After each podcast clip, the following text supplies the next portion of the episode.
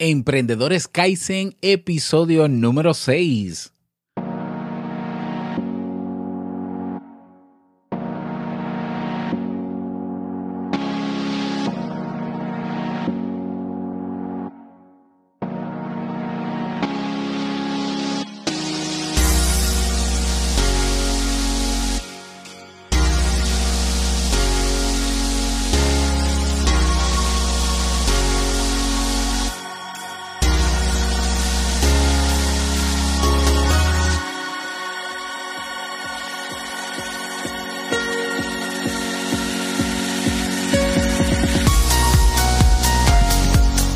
¿Qué tal? Bienvenido, bienvenida. Me encanta esa música, por eso es que la pongo por tantos segundos. Perdón, perdón, pero de verdad que me motiva bastante esa música de introducción de, de este podcast.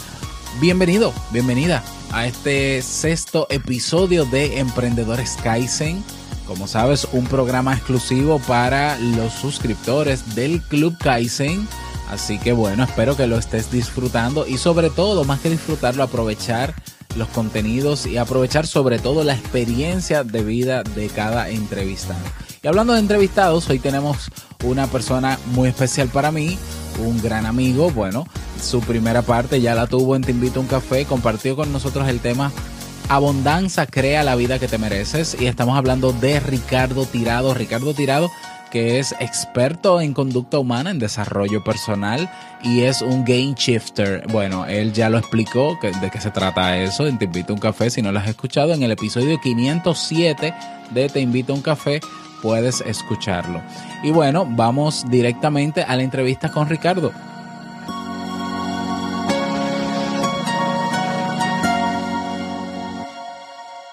Bueno, bienvenido nuevamente Ricardo a este espacio Emprendedores Kaizen. Qué bueno tenerte aquí, conocer eh, tu lado humano y tu lado imperfecto, ¿no? Imperfecto de, esa persona y también de lo que tiene que ver con tu emprendimiento. Eh, ya, eh, si no has escuchado, a ti que escuchas esta entrevista, si no has escuchado, la primera parte de esta entrevista está en Te invito un café, te invito un en el podcast eh, donde hablamos sobre abundancia. El título, el tema de manera puntual es Abundancia crea la vida que te mereces con Ricardo Tirado. Si no lo has escuchado, pues ve, pausa esto, escúchalo nuevamente, bueno, escúchalo y luego vuelve a, esta entrevista. Ricardo, me gustaría comenzar la entrevista preguntándote, ¿cuál fue, qué fue lo que te movió a emprender? Eh, a mí yo creo que desde chiquito a mí me tocó emprender. Y cuando digo de chiquito, sí me tocó de chiquito aprender a emprender porque tengo un papá muy emprendedor. Y mi papá él me hacía las preguntas necesarias desde pequeño de cómo tú puedes hacer eso dinero, cómo tú puedes producir esto. Y yo creo que este uno de los juegos favoritos conmigo, mi papá. O sea, que quien escuche esto, háganlo con su hijo. Porque mi papá me decía, ¿cómo tú puedes hacer eso dinero? Todo él me preguntaba cómo yo puedo hacer esto dinero, cómo yo puedo hacer el otro dinero. Yo creo que ya eso, eso fue inculcado en, en mí desde chiquito. O sea, que lo que me llevó a emprender, una cosa, mi papá. Muy bien. ¿Y em, alguna vez trabajaste de empleado luego de terminar el colegio? ¿Cómo fue esa experiencia? Sí. Es curioso porque hoy yo pienso y digo, empleado, alguna vez yo fui empleado. Yo creo que yo era empleado, pero yo nunca me sentí un empleado porque hasta en los sitios donde trabajaba, yo primero trabajé en una empresa familiar y luego trabajé en una empresa de potencial humano, fueron los únicos dos trabajos que yo tuve en mi vida entera. Pero en ninguno de los dos yo sentía que era trabajo. Para mí eran tan divertidos yo poderme levantar y poder crear algo que yo nunca, honestamente, yo nunca he pensado que yo trabajaba. Porque el día que yo pensé que yo estaba trabajando, renuncié. Literalmente. Ese día yo dije, yo estoy trabajando. Estoy trabajando porque necesito esto, no, y renuncié. Y, mm, para mí, eh, no tiene, han sido muchas altibajas, muchísimas. Pero cuando ese trabajo tradicional o ese trabajo que yo tuve, para mí no, no representaron algo eh, como verlo como trabajo y querer hartarme de algo, sino verlo más como yo puedo hacer una diferencia, yo puedo crear algo grande con esto. Yo creo que eso, eso, eso, es la, mejor manera que te puedo responder eso.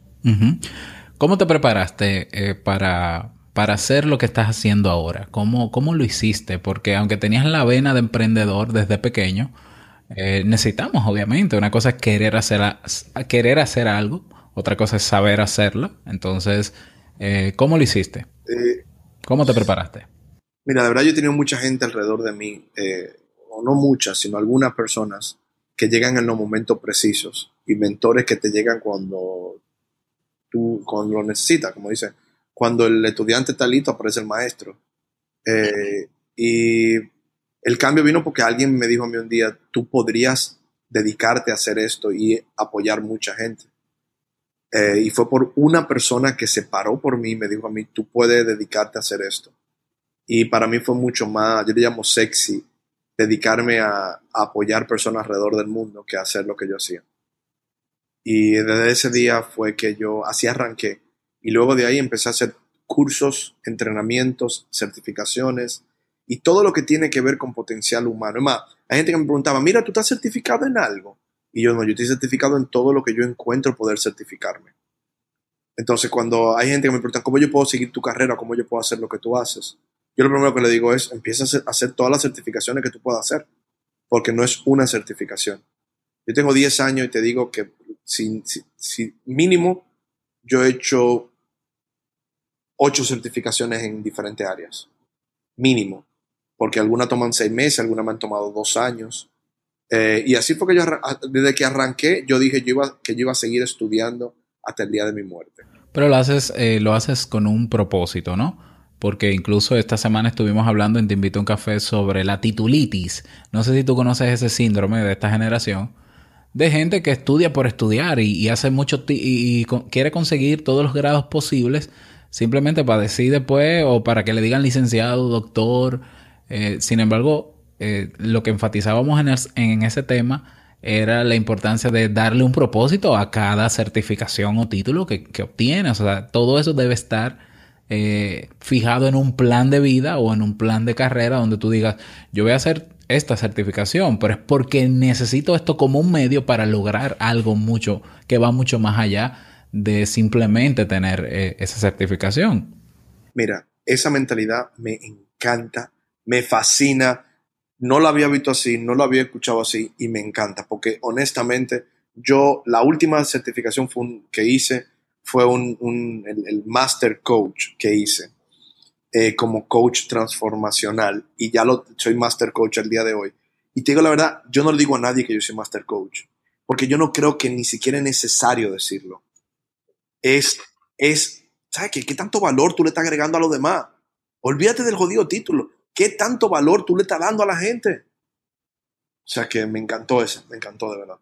Totalmente es así. Y bueno, si, si algo yo he visto en ti en el tiempo que te conozco es que tú te empeñas en dar valor, independientemente del título o lo que sea que tengas. Y, al final es lo que más importa. O sea, eh, no me importa tus títulos, me importa lo que haces.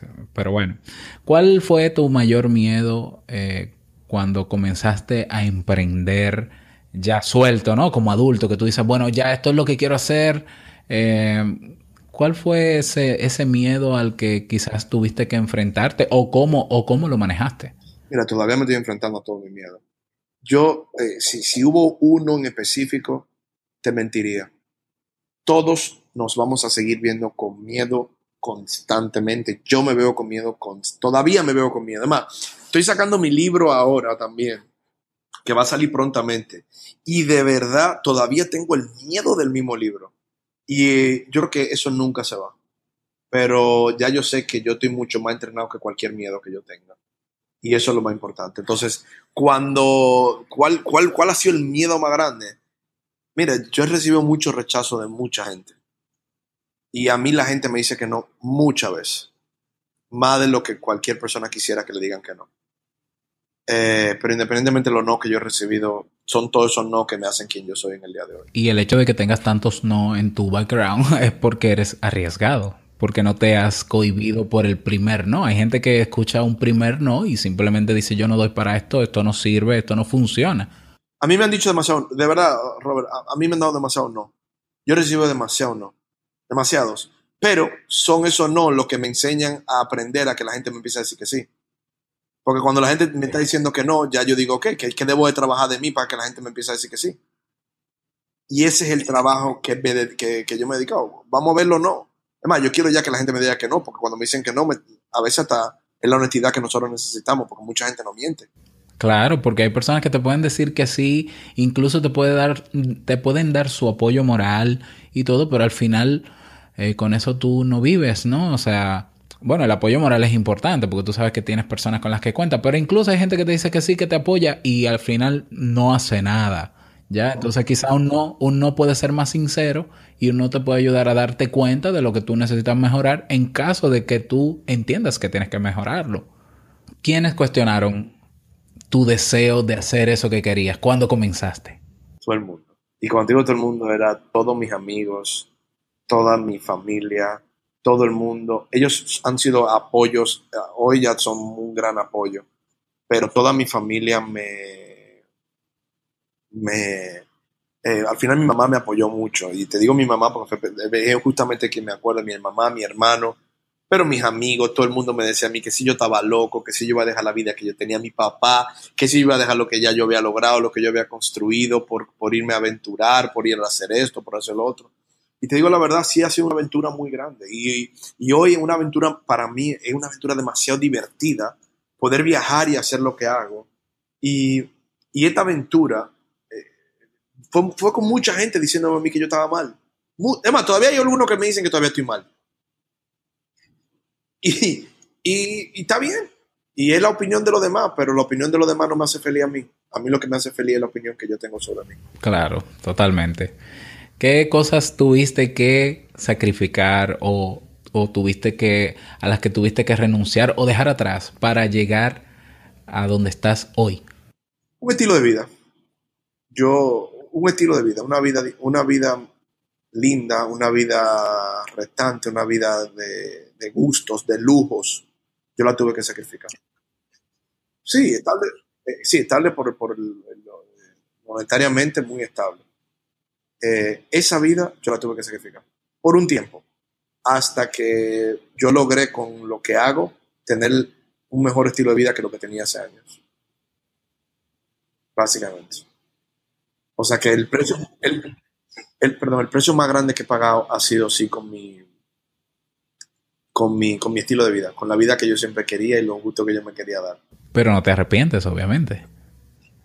No, para nada. Y, más, y menos ahora, que, que ahora no solamente lo tengo y, he logrado cosas que yo ni soñaba, eh, sino que ahora yo me doy cuenta que cuando te dedicas a, desarrollar tu propio, quizá tu misión, eh, todo cambia, todo es mucho más fácil. Hablemos un poquito de tu presente, eh, Ricardo. ¿Cuál piensas tú que es tu mayor fortaleza? Yo digo que hablar con gente. de verdad, eh, yo tengo, sí, es un don, porque no, no, no, no puedo decir que de ninguna otra manera. Yo tengo un don para, para hablar con las personas y relacionarme con seres humanos. Eh, yo no soy muy bueno en muchas cosas, pero si yo sé escuchar, vamos a ponerlo de esa manera. Yo sé, yo sé oír a la gente, yo sé hablar con la gente. Y, y tengo una suerte que no le, es muy difícil caerle pesado a, a las personas que me conocen. No sé si... Entonces yo creo que honestamente es un talento y ese talento me lo dieron a mí. Yo, ese talento no se ha desarrollado, ese talento fue que tengo la suerte de que la gente acaba inspirada a veces cuando habla conmigo. Y digo suerte porque trabajo para eso. Eh, eso lo confirmo yo, ¿eh? Eso lo confirmo yo que te conozco. Claro, y estás sacándole provecho a ese talento, lo estás explotando también en el día a día con lo que haces. ¿Cuál es tu mayor debilidad? Yo creo que mi urgencia, que también una fortaleza, pero yo siempre pienso que no estamos muriendo. Y yo siempre he pensado que yo tengo que tenerlo todo ya. Eh, y yo creo que a veces, es, mi opinión es que eh, mi debilidad más grande es que quiero que todo pase ayer y a veces hay que aprender también a decir, ¿sabes? Que todo puede pasar ayer, pero vamos, hay cosas que no van a pasar así. Y esa paciencia, esa paciencia Me cuesta muchas veces. O sea, que mi debilidad a veces no se paciente con algunas cosas. Yo no sé si te pasa a ti, Ricardo, eh, pero a mí personalmente, yo cuando se está acabando el día, a mí me entra como un dolorcito. Porque yo digo, ay, se va a acabar el día, yo que quería hacer esto. Y, y, aunque lo tengo programado, yo no programo tantas cosas en el día. Yo generalmente dos o tres tareas al día, como mucho, pero siempre quiero como esa horita o ese tiempito más para hacer un poquito más. No vaya a ser que mañana no amanezca vivo, porque yo pienso exactamente igual que tú. Eh, yo no sé si a ti te pasa, pero a mí me da como un dolorcito, como que, ah, ya se va a acabar el día. Mira, yo, eso que tú estás diciendo, no es, no el, el, ah, ya se va a acabar el día, es el, quiero seguir aprovechando el día. No quiero que se acabe. Y a veces son las 12 de la noche y yo, mía, que se acabó, pero nada, se acabó. Y, y, eso, sí, o sea, que estoy de acuerdo contigo. Es, yo no quiero que se acaben los días, honestamente. Es muy difícil que yo te diga, ya, es tiempo de irme a acostar. Cuando yo digo es tiempo de irme a acostar es porque ya es como los niños. Estoy ya muerto, ya no puedo más. ¿Crees, eh, Ricardo, que tus logros se deben a que has tenido suerte, pero cuando hablo de suerte, hablo de la suerte tradicional, la popular, ¿verdad? Que la gente me imagino que te verá viajando, metido en un país, en capacitaciones y demás, y la gente, alguien te habrá dicho alguna vez, eh, o tal vez lo dicen de espaldas a ti, ah, es que él ha tenido suerte, que ha sido un hombre con suerte. ¿Tú piensas que tus logros han sido por esa suerte? Mi hermano me lo dijo una vez y me encantó como me lo dijo. Y me dijo, Ricardo, yo hoy veo todo lo que tú has logrado y tú lo lograste por el trabajo tuyo. Yo digo que sí, que, puede, que yo he tenido mucha suerte, porque tampoco no te puedo decir que no. Pero yo estoy listo para cuando la suerte quiere tocar mi puerta. ¿Y por qué te digo eso? Porque eh, las horas que yo he leído, los lugares que yo me he estado entrenando, las veces que yo he dejado de hacer cosas que quizá cualquiera pensaría que debería estar haciendo, eh, la suerte llega pero hay que trabajar mucho para que. Y hay que estar preparado, sobre todo. No, sí, sí, sí. Hay que estar muy preparado para que la suerte venga. La suerte no te puede agarrar bien en televisión. Porque si, si te agarra bien en televisión, hay un problema. La suerte te va a agarrar a ti cuando tú estés fajado, trabajando, matándote, haciendo todo lo que tú quieras hacer para lograr lo que tú quieres. Ahí la suerte te va a encontrar. Mucho más fácil. Así es, totalmente. Eh, ¿Pudieras contarnos sobre algún fracaso o algún error que has cometido durante tu emprendimiento y el aprendizaje que sacaste de él? Que cada negocio que yo he hecho, cada empresa que yo he hecho, me ha dejado una lección. Hay muchas que han sido exitosas, hay muchas que no han sido exitosas. Pero te digo la verdad, de todas he sacado un aprendizaje. De todas. Por eso hoy yo digo que cada empresa que yo hago me va a dejar un gran aprendizaje desde el día que yo lo arranco y eh, no son fracasos. Y de verdad te puedo decir algo. Yo te podría decir a ti que quizá una empresa de bienes raíces que hice una vez, o una empresa de, de bares que hice una vez, o ver qué, otra así, o una empresa que hice de, de servicios que hice una vez. Pero ninguna de esas han sido errores. Eh, yo creo que el único error que yo he podido cometer es no viajar más frecuente, no, no, no vivir más en urgencia. Pero eso es ya simplemente, yo no voy a decir arrogancia mía, porque sé que lo hay. Pero cuando tú te refieres a no, a, no haber viajado más, pero es que tú te pasas el, año en un avión, Ricardo. No, o sea, explícame eso, no lo entiendo. O sea, cuando tú hablas de viajar más, es que es aprovechar más los momentos cuando estás en esos países o hacer otras cosas. ¿A qué te refieres con eso? En el mundo hay demasiadas cosas que ver. En el mundo hay demasiada gente que conocer, Robert. Y, y, la verdad, la verdad, es que hay tanta vaina por hacer en este mundo. Que, que a veces yo digo, mierda, no quiero perderme de nada. Yo creo que ese, es el emprendedor, no quiero perderme de nada, no quiero, no quiero que nada me pase por el lado y yo no disfrutarlo. O sea que cuando te, cuando te digo lo de viaje, te digo algo, mira, sí es verdad, pero todavía hay más sitio que ir hay más gente que ama, hay más gente que quiere en diferentes partes Bueno, pero, pero tú, tú, tú, tienes claro de que eso va a ir llegando. O sea, esos son pasos que tú vas a ir dando que es cuestión de tiempo, ya no dependen de ti necesariamente, es cuestión de seguir caminando poco a poco, poco a poco, hasta que tú puedas mirar atrás y decir, bueno, pero aunque todavía me quedan ganas de más, he llegado a muchos países o he impactado la vida de muchas personas, o sea que lo tuyo es cuestión de tiempo en ese sentido. Claro. Sí, sí. Es cuestión de seguirlo haciendo como lo estoy haciendo todos los días de mi vida. Así es. ¿Qué tipo de cosas te pueden bajar los ánimos o afectarte emocionalmente? Uy. Mira, yo creo que en mi estado emocional, eh, que uno de los trabajos que yo más hago, lo que yo llamo el emotional fitness, eh, las emociones eh, nosotros trabajamos que son como los peos, que tú sabes cuando llegan, pero así como llegan se van. Y cuando... Qué analogía más bella, pero bien, excelente, es válida, es válida. La verdad, la verdad, la verdad, la verdad, viejo, eh, yo no vivo de las emociones, porque al mundo, al mundo no le importa cómo yo me siento.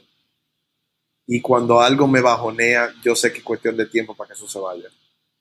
Y no hay manera de yo mantenerme en un estado de, ánimo diferente. Ya, esa es mi mejor respuesta. Nada, cuando tú, cuando dice alguien, ¿qué te bajonea? Sí, pero a veces tú tienes que estar triste. Mira, para yo bajonear me tienen que ser cosas, hermano, yo no recuerdo la última vez que yo me bajoneé, que yo duré varios días. Tienen que ser, a veces cuando no tengo el resultado que yo quiero, sí me puedo bajonear un poco. Pero yo sé que los resultados, a veces tú lo entregas todo, tú das todo, tú haces todo lo que tienes que hacer, tú trabajas lo mejor que tú puedes trabajar, y tú no obtienes el resultado que tú quieres. Así es.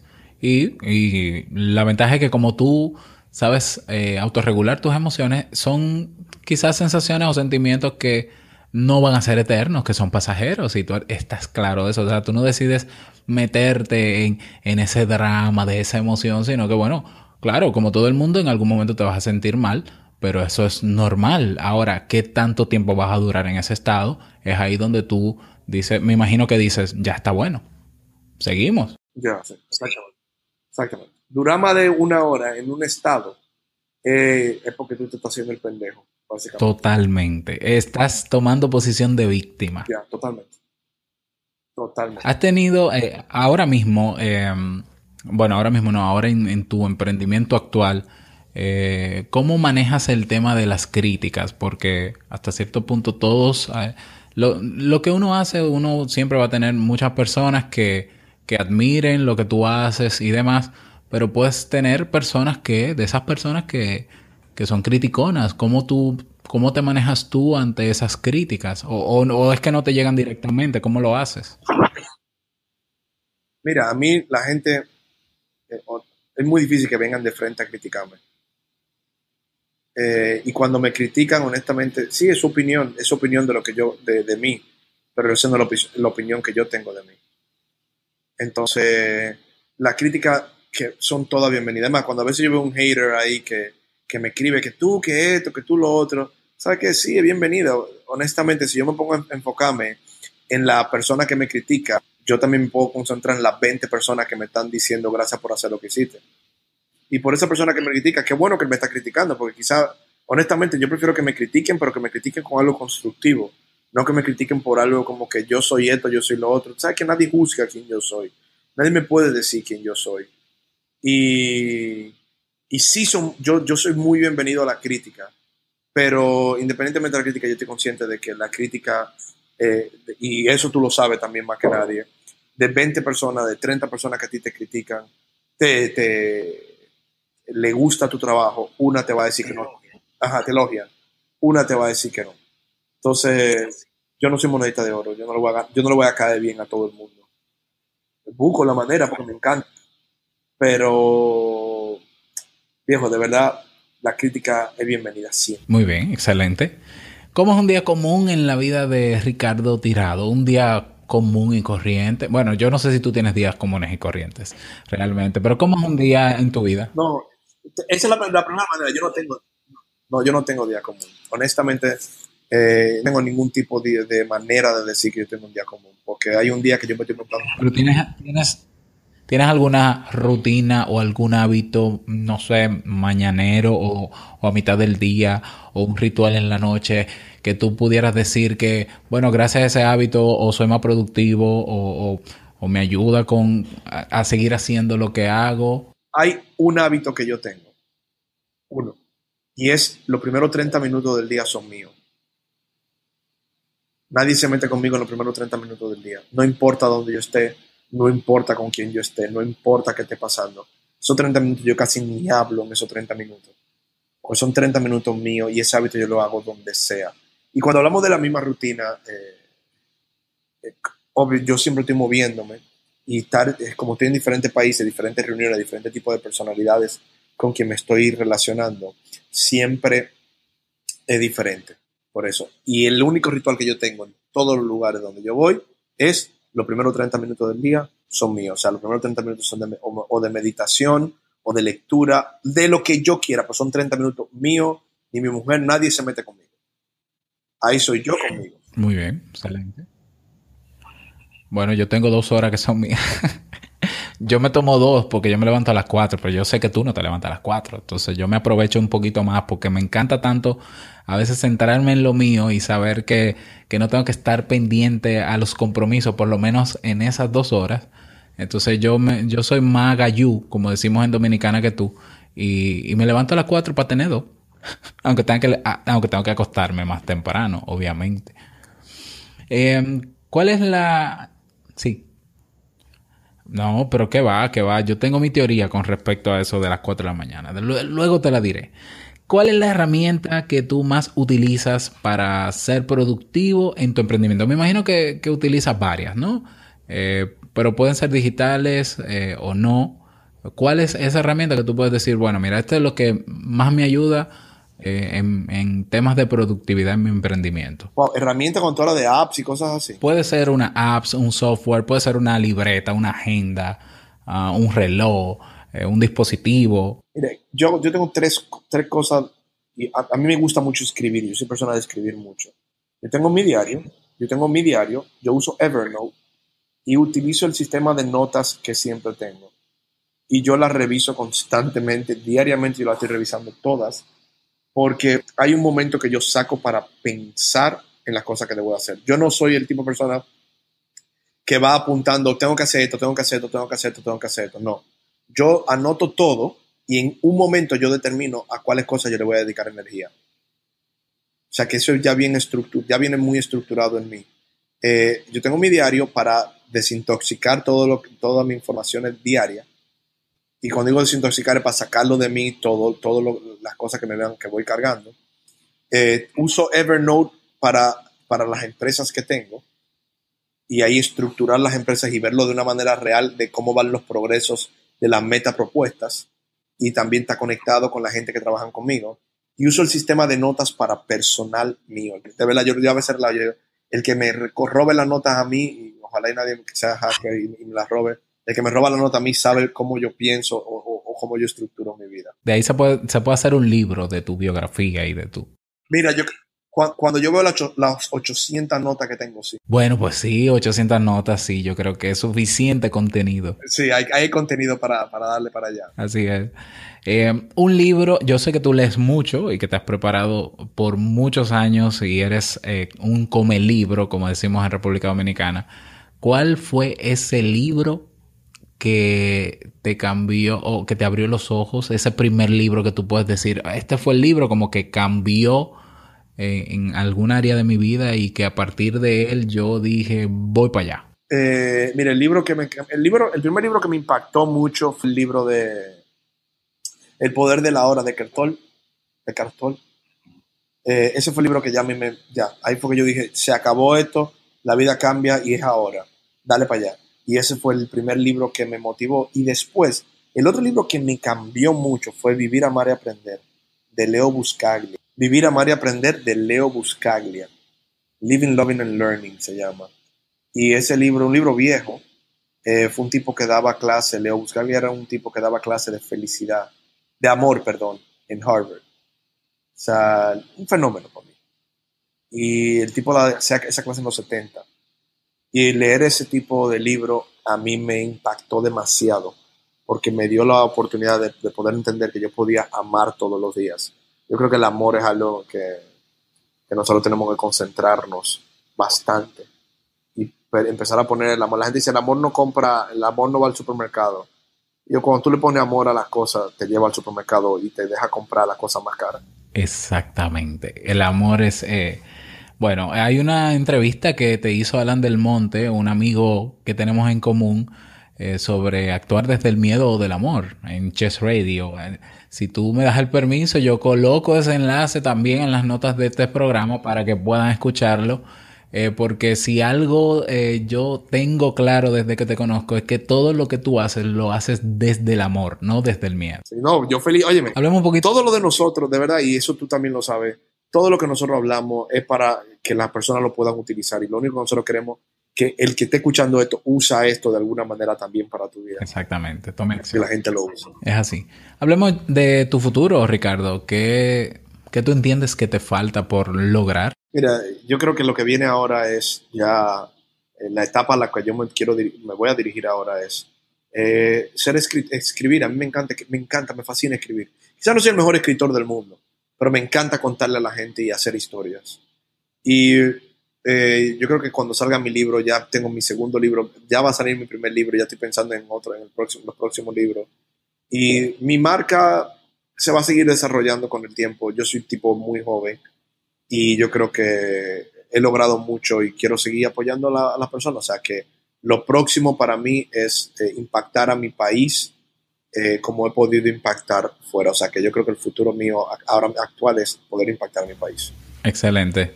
¿Cómo te gustaría ser recordado cuando te vayas de este mundo? Ah, que él aportó su grano de arena. Aportaste tu grano de arena. Eso es todo. sí, ese aportó, ese aportó. Cuando yo muera, ese aportó su grano de arena. Vivió su vida como la quería, pero él, aportó algo. Y ahí, creo que habrán evidencias de ese grano de arena cuando te vayas, porque lo que estás haciendo es algo que trasciende eh, el, tiempo, ¿no? O sea, el, impactar la vida de las personas directamente con tus entrenamientos, el dejarnos un libro ¿eh? y contenidos que ya están en la red, pues eh, está ahí ese granito de arena y va a estar ahí. Y no solamente se te recordará por el aporte, sino que se va a seguir valorando ese aporte, entiendo yo. Sí, sí, yo me imagino que sí. Yo me imagino que sí, pero acuérdate que yo, yo relajo mucho y es que yo no vivo de mis glorias pasadas sino de la que puedo crear de ahora en adelante. Y, y todo lo que he podido crear en otro, vamos a pensar que no ha ocurrido y vamos a seguir creando la que, la que queremos. Así es, así es. Eh, Ricardo, ¿algún mensaje final que quieras, dar que quieras dar a nuestra comunidad de emprendedores en el Club Kaizen? Sí, que vivan al máximo y participen totalmente en lo que hagan. Y cuando yo hablo de participar, de verdad, este, es un mensaje que lo creo. Cuando yo hablo de participar total, es como que ve, cágala si la tienen que cagar, fracasa si tiene que fracasar, paga lo cuarto que tiene que pagar, no importa si te endeudaste, tira para adelante, básicamente. Eso es lo mejor que te puedo decir. Participa con todo en todo. Y no nada más en tu, emprendimiento, con tu pareja, con tu gente, tu familia, con tus amigos, con todo el mundo. Participa totalmente. Juega al máximo el juego de la vida. Muchísimas gracias Ricardo por compartir con nosotros esa parte de tu vida y de tu emprendimiento, pues eh, quizás ya quizás tú te sientes identificado o te sentiste en algún aspecto de la vida de Ricardo identificado o identificada. Y de eso se trata este programa, ¿no? De que podamos ver a los emprendedores desde un plano horizontal y que nos demos cuenta que son personas comunes y corrientes, iba a decir normales, pero normales no son son comunes y corrientes y que tienen mucho que aportar y pero que han pasado de todo, ¿eh?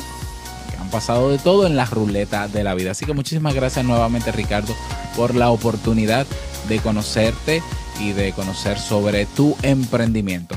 Recordarte, bueno, que tienes, si no te has unido a nuestro grupo en Facebook, tenemos el grupo privado en Facebook, ¿eh? Club Kaizen, así que inscríbete desde ya.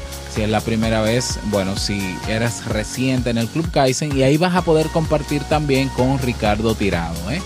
Y bueno, te dejo en las notas del programa, como mencioné en la entrevista, los enlaces de los recursos que hemos mencionado. Así que bueno, espero que lo estés viendo porque este podcast o este programa solamente se reproduce en la página de la entrevista. Así que debajo de este audio, de este reproductor, debes tener ahí los recursos que hemos señalado en la entrevista. Nada más, nos vemos la próxima semana con un nuevo emprendedor y una nueva entrevista en Emprendedores Kaizen. Chao.